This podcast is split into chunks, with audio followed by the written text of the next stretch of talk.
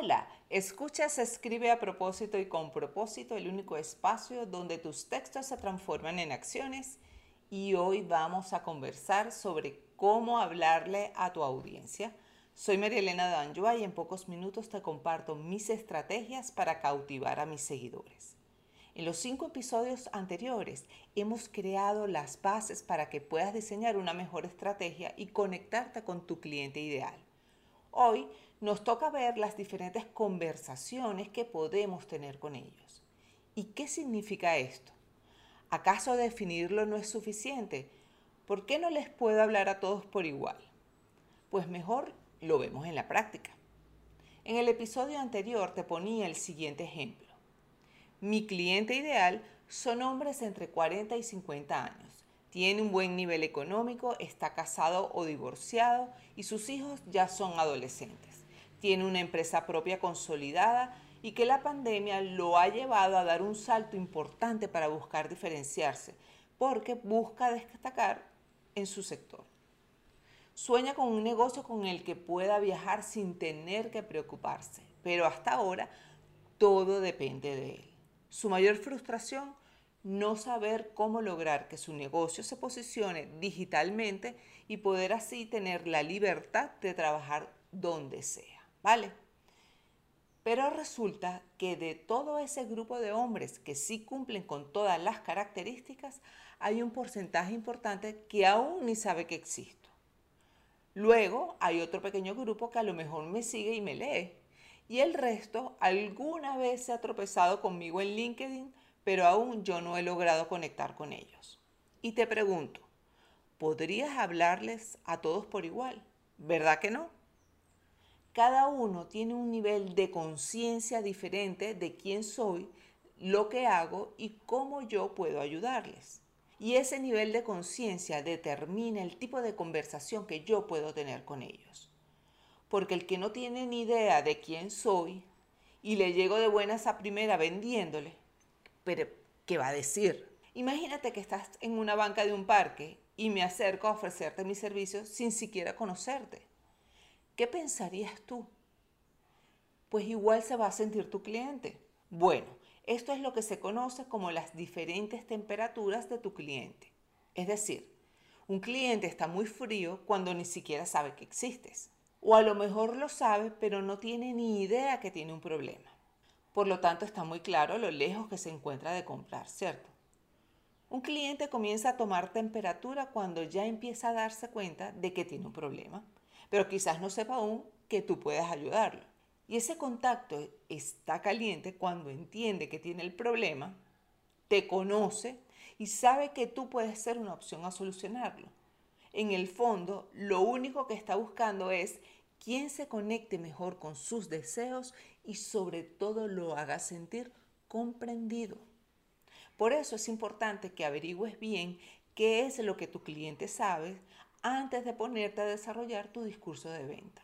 Esto no solo determinará lo que dices, sino cómo lo dices. Incluso te va a permitir definir cuán largos serán tus textos de ventas. Es decir, Cuanto más frío está tu cliente, mayor cantidad de textos vas a necesitar. Entonces, ¿qué es lo que tu cliente sabe de ti y sobre lo que vendes? Y sobre todo, ¿qué sabe él de su situación, su problema o su dolor?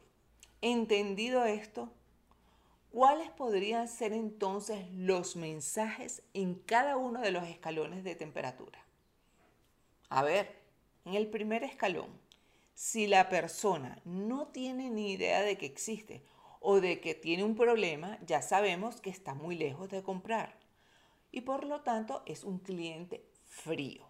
A este tipo de clientes tenemos que educarlo y demostrarle que sí tiene un problema. Y tú me dirás, ¿cómo le enseño que tiene un problema? Y te lo voy a aclarar con una experiencia que tuve hace poco. Hace unos meses atrás me llamaron para trabajar con una tienda que vende productos de lencerías para el hogar. Y mientras conversábamos sobre sus productos, vengo yo y le comento casi orgullosa que aún tenía esa almohada de pluma súper blandita de cuando yo era pequeña.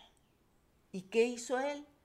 Me educó, hizo que esa almohada pasara de ser el mejor recuerdo a el error más grande. ¿Por qué? Porque resulta que todas las mañanas amanezco como un sapo a causa de los ácaros.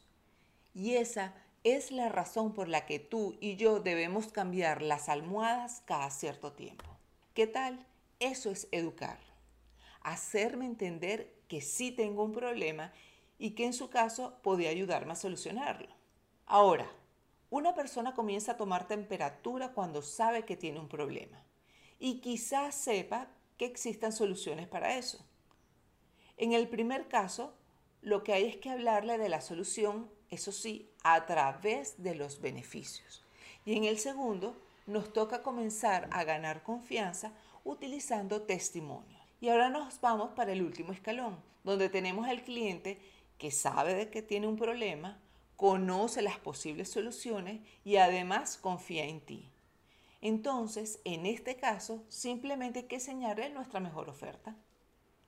En conclusión, conocer en qué nivel de temperatura se encuentra tu cliente será fundamental para saber cómo estructurar tus conversaciones con ellos. Ya ves lo importante que es poder escribir un mensaje adecuado en el momento preciso para que esos clientes tomen acciones. Pero ¿qué pasa cuando tengo varios clientes ideales? Entonces eso lo tocaremos en nuestro próximo episodio. Ya lo sabes, contáctame a través de la www.tuexito.online. Y si te gusta lo que escuchas, dale like. Y así terminamos con esta edición de Escribe a propósito y con propósito, el único espacio donde tus textos se transforman en acciones. Gracias por acompañarme. Quien les habló, María Elena Danjoa, copywriter, locutora y una enamorada del CrossFit. Nos escuchamos en el siguiente episodio y mientras tanto, haz que cada palabra cuente.